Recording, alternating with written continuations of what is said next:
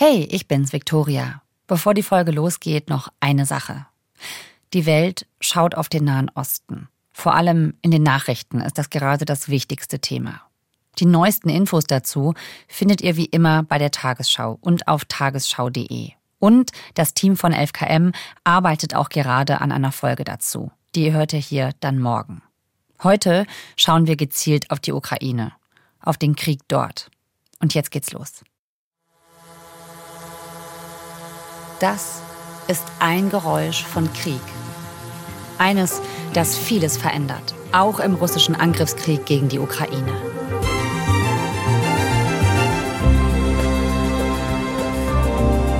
Drohnen können dabei kriegsentscheidend sein, auch wenn einige ursprünglich mal handelsübliche Freizeitdrohnen waren. Aber sie machen einen Unterschied für die Menschen vor Ort und auch für uns hier in Deutschland. Welchen? Darum geht's in dieser Folge 11KM. Mit Anna Engelke, die intensiv zur Ukraine recherchiert, gemeinsam mit ihrem Kollegen Carsten Schmiester für den NDR-Info-Podcast Streitkräfte und Strategien. Ihr hört 11KM, der Tagesschau-Podcast. Ein Thema in aller Tiefe. Mein Name ist Viktoria Kobmann. Heute ist Montag, der 16. Oktober.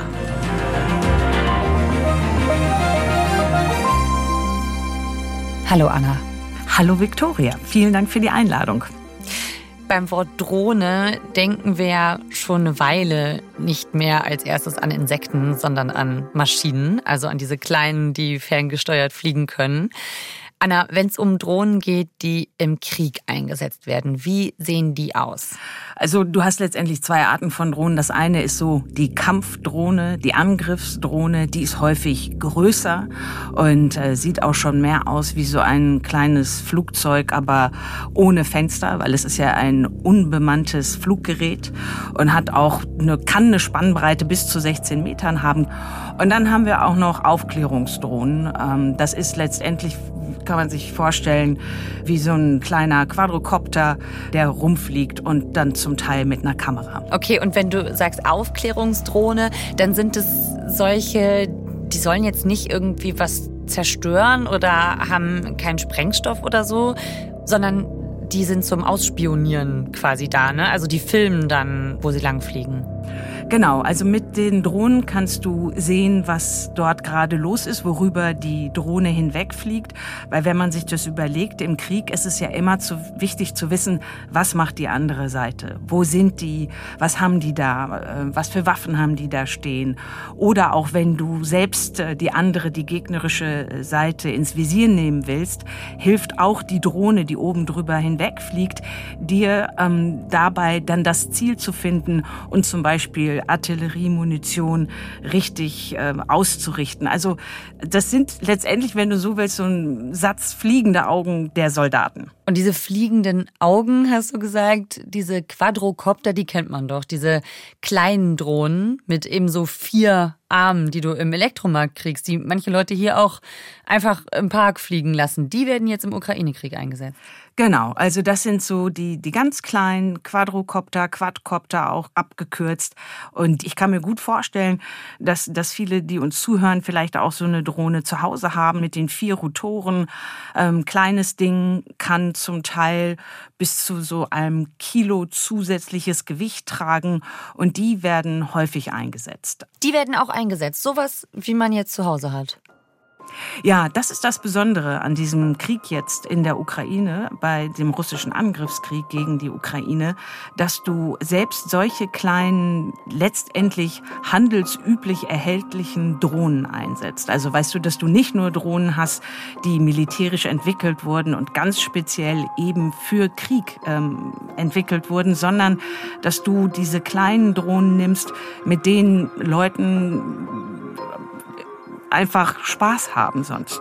Wozu werden diese kleinen Drohnen denn im Krieg benutzt? Überwiegend dazu, aufzuklären und zu gucken, ne, wie sieht es da jetzt ein paar Kilometer weiter aus. Diese kleinen Quadrocopter, die haben keine große Reichweite und die bleiben auch nicht sehr lange in der Luft. Aber dadurch, dass sie so klein sind, werden sie halt weniger gut entdeckt. Deswegen sind sie von großem Interesse für beide Seiten, für die Ukraine wie für die Russen. Und du kannst zum einen damit ausspähen und du kannst aber auch letztendlich ein gewisses Gewicht drunter hängen, Sprengstoff, so halbes Kilo bis Kilo kannst du da drunter hängen. Das ist ähm, dann nicht wie Artillerie, aber du kannst natürlich damit auch schon Schaden anrichten.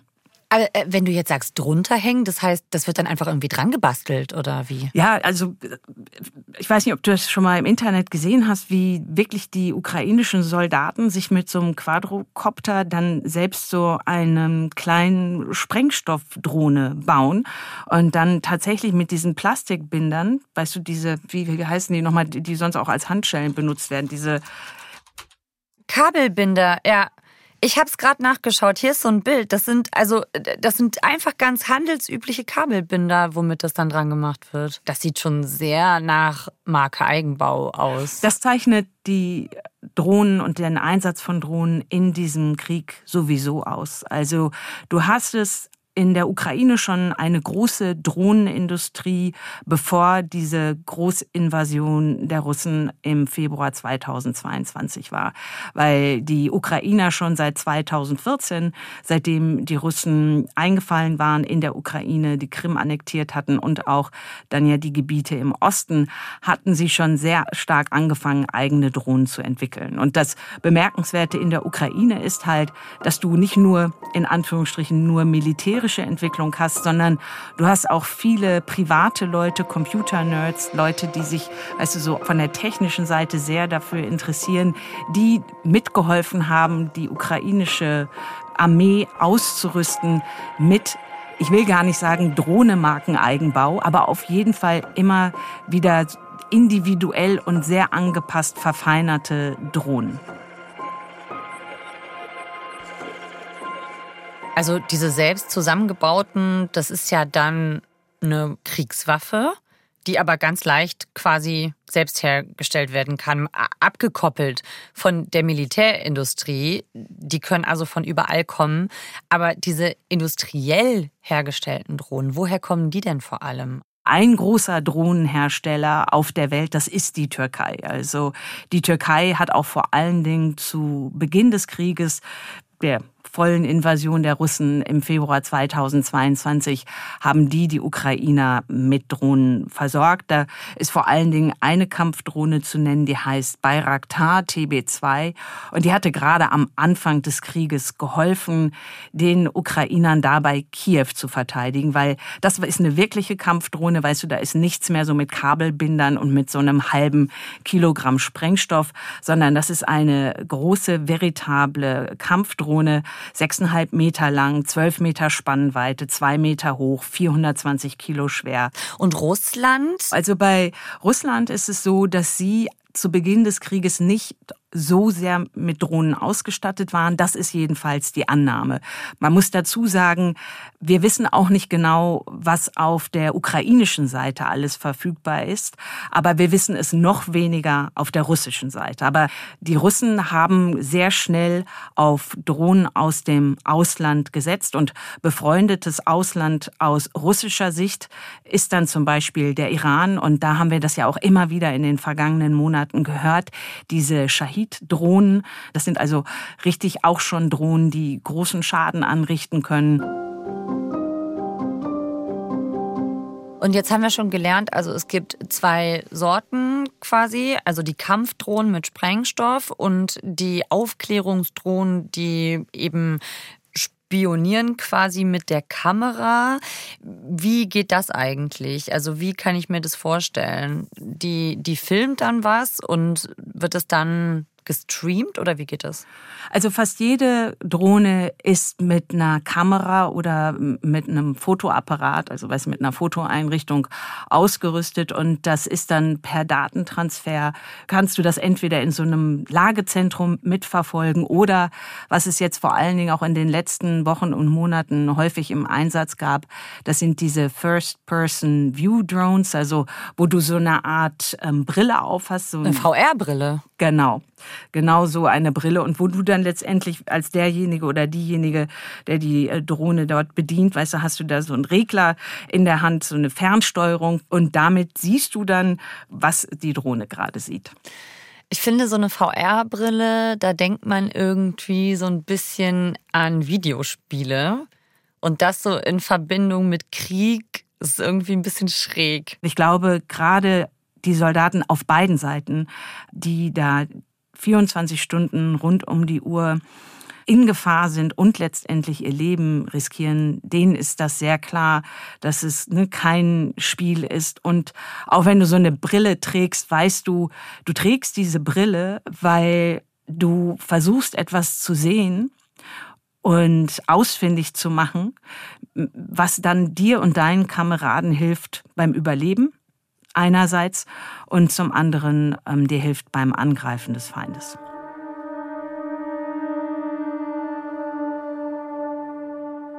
Wie neu ist dieser Einsatz von Drohnen im Krieg denn eigentlich? Also der Einsatz von Drohnen in dem Sinne ist nicht so neu. Das hat es auch schon im Vietnamkrieg gegeben, in den 60er, 70er Jahren und das hat es auch schon in anderen vergangenen Kriegen gegeben. Aber die neue Qualität ist durch diese schiere Menge und Verfügbarkeit der vielen Drohnen. Und die Drohnen haben den Ukrainern wirklich geholfen, in diesem Krieg auch zu bestehen, weil sie eben dadurch durch die gute Aufklärung, weil sie mehr Informationen darüber bekommen haben, wo befindet sich jetzt der russische Feind, ähm, wohin schieße ich am besten oder ziele ich mit meiner Artilleriemunition. Wir haben ja auch häufig schon gehört in den Nachrichten, es fehlt ähm, zum Beispiel an Artilleriemunition und da helfen dann Drohnen und die Informationen, die Drohnen beschaffen können, helfen eben auch dabei, diese wertvolle Artilleriemunition gezielter einzusetzen.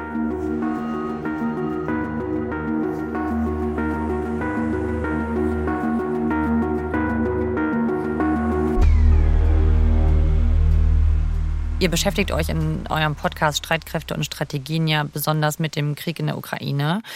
Wie stehen denn die ukrainischen Soldatinnen und Soldaten zu diesen Drohnen, die ja anscheinend total wichtig sind in diesem Krieg, aber die müssen ja auch damit arbeiten? Die arbeiten damit und du hast auch wirklich so eigene äh, Drohnen-Units, also ausgebildete Drohnenpiloten innerhalb der ukrainischen Armee.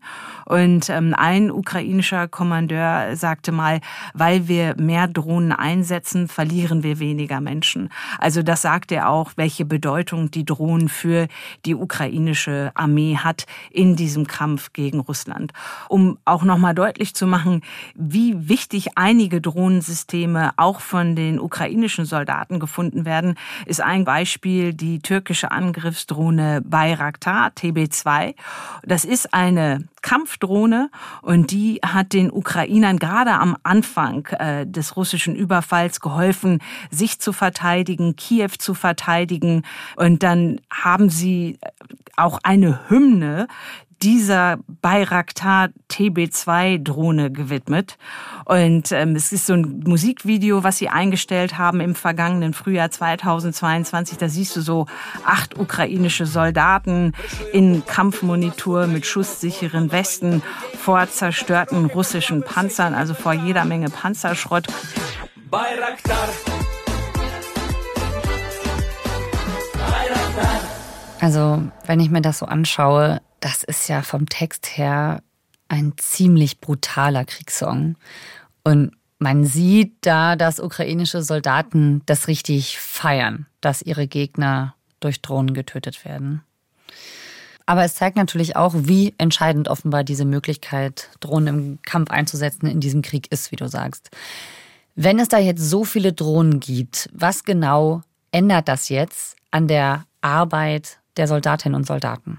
In früheren Kriegen, zum Beispiel im Irakkrieg, äh, Anfang der 90er, 1990er Jahre, da war es dann so, weißt du, dass vor allen Dingen so die oberen Hierarchiestufen innerhalb der Armee, dass die dann äh, Luftaufnahmen hatten, Luftbilder hatten von Flugzeugen, die sie dann ausgewertet haben. Und dann haben sie halt Entscheidungen getroffen und die sind dann weitergereicht worden. Und jetzt in diesem Krieg ist es so, dass ähm, im Großen und Ganzen fast alle Soldaten zumindest mit irgendjemand im Team unterwegs sind, der halt auch mit den Drohnen oder mit einer Drohne das Gebiet überwacht oder sie sind im Kontakt mit irgendwelchen Kommandoposten, die ihnen dann Informationen geben. Du hast speziell ausgebildete Drohnenpiloten. Also, weißt du, du kannst jetzt nicht einfach so dahergehen und sagen, ah, ich habe auch immer schon mal gerne mit so einem Joystick gespielt und deswegen kann ich das. Also, es gibt Drohnenpiloten und es gibt auch ähm, viele äh, Ukrainerinnen und Ukrainer, Zivilisten, die sich und ihr Wissen und ihre Fertigkeiten auch der ukrainischen Armee zur Verfügung stellen. Also du hast auch auf dem Kampffeld im Krieg gegen die Russen viele äh, ehemalige Zivilisten, Lehrer, ne, aber dann natürlich auch IT-Spezialisten oder halt auch Computer-Nerds, die sich gerade besonders gut mit Drohnen auskennen. Ah, okay, also quasi Privatpersonen. Es kämpfen gerade sehr viele Privatpersonen. Sie müssen mitkämpfen, um die Ukraine zu verteidigen. Ne? Das, das ver vergessen wir immer, weil wenn jemand eine Uniform anhat, ist er ja für uns ein Soldat. Und wir vergessen gerade jetzt bei diesem Krieg, dass auch viele Soldaten, ukrainische Soldaten schon verletzt worden sind, zum Teil ähm, getötet worden sind und dass du auf dem Kampffeld auch viele ehemalige Zivilisten hast, die jetzt halt kurz ausgebildet wurden, um auch zu kämpfen als Soldaten. Was macht das eigentlich mit den Menschen im Krieg, wenn da überall Drohnen in der Luft sind?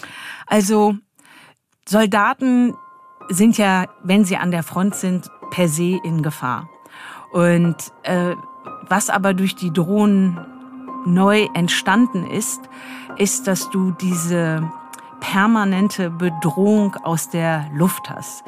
Und ich weiß das nicht, weil ich mit bisher keinen Soldaten gesprochen habe.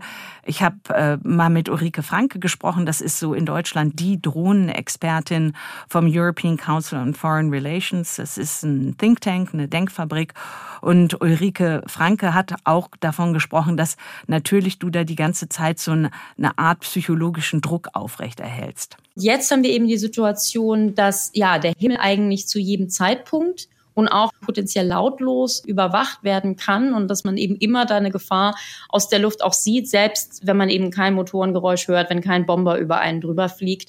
Äh, das ist sicherlich ein, ein Punkt und das ist auch ein psychologischer Punkt. Ne? Mhm. Also das heißt eben, man ist einfach nirgendwo mehr, mehr sicher. Das ist ja auch in der Tat genau das Signal, was ausgesendet werden soll. Und nicht nur für die Soldatinnen und Soldaten gibt es solche Bedrohungen durch die Drohnen. Du hast es ja vorher schon erwähnt. Es gibt ja auch Drohnenangriffe gegen Kiew oder eben auch an anderen Orten in den Kriegsgebieten. In der Ukraine dauern die Kämpfe an. Die Hauptstadt Kiew wurde am frühen Morgen erneut mit Drohnen angegriffen. Russland hat in der Nacht seine Luftangriffe auf die ukrainische Hauptstadt fortgesetzt. Ein Hochhaus im Süden Kiews geriet durch Trümmer einer abgeschossenen Drohne in Brand. Nicht nur, dass Russland die Ukraine völkerrechtswidrig angegriffen hat und versucht, Grenzen zu verschieben zu seinen Gunsten. Russland greift ja dazu auch noch die Zivilbevölkerung an. Und das ist etwas, was du in einem Krieg nicht machen darfst. Das verstößt gegen alle Konventionen. Seit Februar 2022 greifen die Russen auch ukrainische Städte und ähm, kleinere Städte, Dörfer an, Zivilisten an. Sie versuchen, zivile Infrastruktur zu zerstören. Und da benutzen sie auch Drohnen diese iranischen Shahid-Drohnen. Und sie benutzen da auch Raketen, die setzen sie häufig zusammen ein, auch um zu provozieren mit den Drohnen, dass die Drohnen, wenn sie die vorausschicken, dass du dann schon die Flugabwehr, die ukrainische Flugabwehr aktivierst, die dann die äh, Drohnen versucht abzuschießen, damit du dann nachher mit deinen ähm, Raketen, mit deinen Marschflugkörpern, mit den russischen ähm, noch umso größeren Schaden anrichten kannst, mit diesem Gedanken, dass du versuchst, die Flugabwehr Luftabwehr, von der auch die Ukraine nur eine, so eine begrenzte Zahl hat, die quasi abzunutzen. Das ist auch so ein, ein Wort aus der Militärsprache, weißt du, dass du versuchst, Dinge abzunutzen, also quasi zu verbrauchen, damit der andere nicht mehr so viel hat. Und das gilt für Drohnen und Waffen genauso leider wie auch für Menschen. Ja, wie schlimm gerade auch Zivilisten in diesem Krieg in der Ukraine betroffen sind. Dafür gibt es viele Beispiele, die wir immer wieder gesehen haben. Ich habe da zum Beispiel Butscha vor Augen. In der Stadt hat man mehr als 400 Tote gefunden. Es wird international ermittelt wegen Kriegsverbrechen, aber Russland streitet die Vorwürfe ab. Sowieso ist dieser Krieg ja auch ein Krieg der Worte und Bilder. Unabhängige Informationen sind wahnsinnig schwer zu bekommen. Und wenn wir jetzt mal zurück zu den Drohnen kommen, wie recherchierst du, auch wenn es darum geht, welche Bilder die Drohnen zeigen? Wir sprechen ja häufig bei uns im Podcast auch mit Militärexperten, die aber dann auch immer wieder davor warnen und sagen, ähm, sicher, wir sehen ganz viele Bilder, wir sehen ganz viele Filmchen, aber es ist trotzdem nicht die ganze Realität. Also die warnen dann davor, weißt du, alleine von diesen Bildern so Rückschlüsse zu ziehen, wie es denn wohl so läuft. Aber klar, wir sehen in einem Ausmaß Bilder und Aufnahmen von diesen Angriffen auf Panzer, auf Schützengräben, auch auf Städte oder halt im Schwarzen Meer, auf russische Schiffe, wie wir das nie vorher gesehen haben.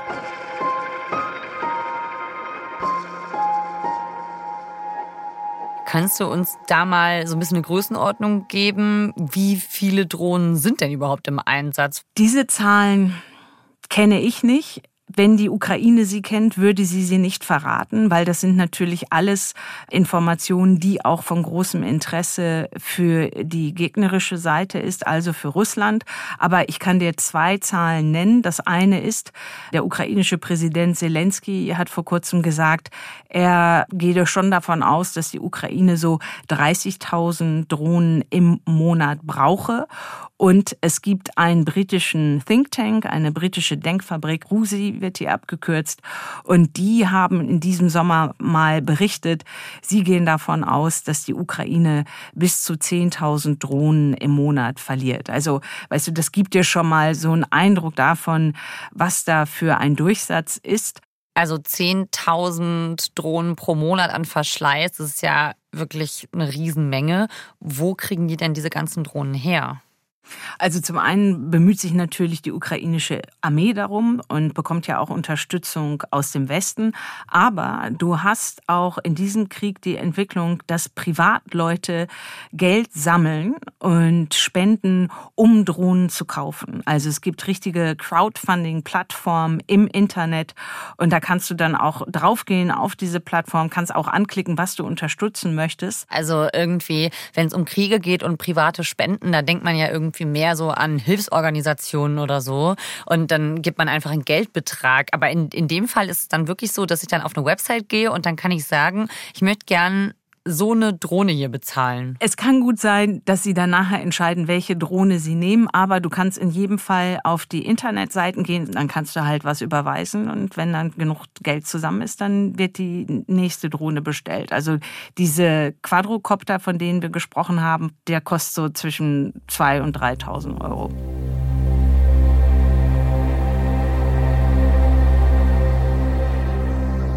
Für uns ist Krieg ja manchmal erstmal nur eine Nachricht.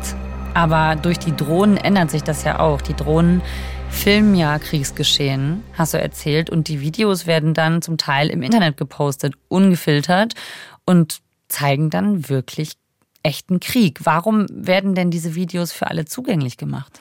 Das ist letztendlich noch eine weitere Funktion von Drohnen. Sie sind auch wichtig für den Kampf, für den Propagandakrieg.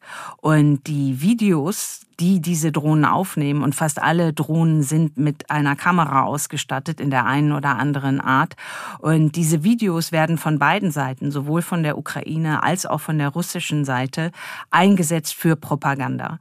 Also du erinnerst dich vielleicht, als die Gegenoffensive, die ukrainische, angefangen hat, Anfang Juni, da sind äh, so Bilder viral gegangen, Aufnahmen von westlichen Kampfpanzern, die in ein Minenfeld, in ein russisches Minenfeld reingefahren runtergefahren waren und stark beschädigt waren. Und das war, das waren die Bilder zum Beginn der ukrainischen Gegenoffensive.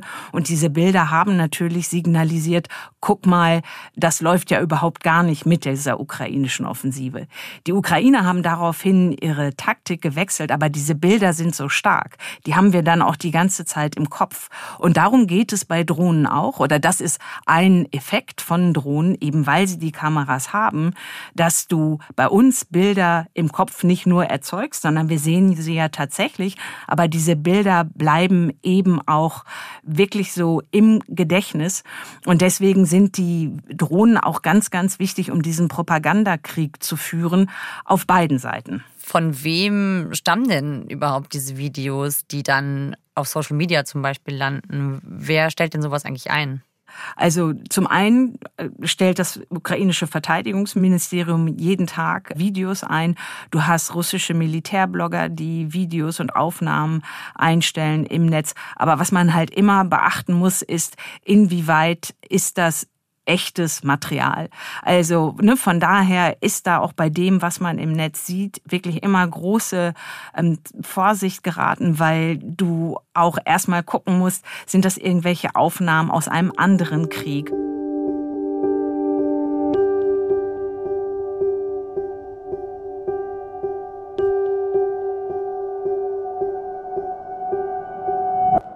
Also wie immer bei allem ne, was, was wir sehen, äh, einmal Gedanken darüber machen, inwieweit das echt ist. Nie vergessen, dass auch wenn es diese Vogelperspektive ist, wenn es dieser Draufblick ist, dass wir uns da Krieg angucken, Teile von Krieg, Ausschnitte aus dem Krieg, ähm, dass dort Menschen sterben. Ich glaube, das muss man auch immer im Auge behalten. Ne? Also es hat nicht nur Vorteile, diese Technik, sondern man muss auch verstehen, auch wenn wir jetzt die ganze Zeit darüber sprechen, was das kann, es ist Kriegstechnik. Ne? Die ist einfach auch dazu da, zu zerstören und tötet Menschen.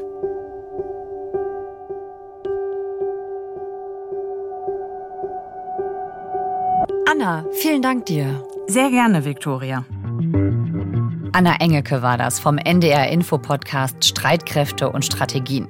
Den Podcast verlinken wir euch in den Shownotes von 11KM. Und die Tagesschau hält euch natürlich weiter auf dem Laufenden über den Krieg in der Ukraine. Morgen bei 11KM schauen wir nach Israel. Und zwar mit Sprachnachrichten einer Reporterin. Folgenautor dieser 11KM-Folge ist Sebastian Schwarzenböck. Mitgearbeitet hat Katharina Hübel. Produktion Jonas Teichmann, Jakob Böttner, Konrad Winkler und Christine Dreier. Redaktionsleitung Lena Göttler und Fumiko Lipp. 11KM ist eine Produktion von BR24 und NDR Info. Mein Name ist Viktoria Kopmann. Macht's gut. Tschüss.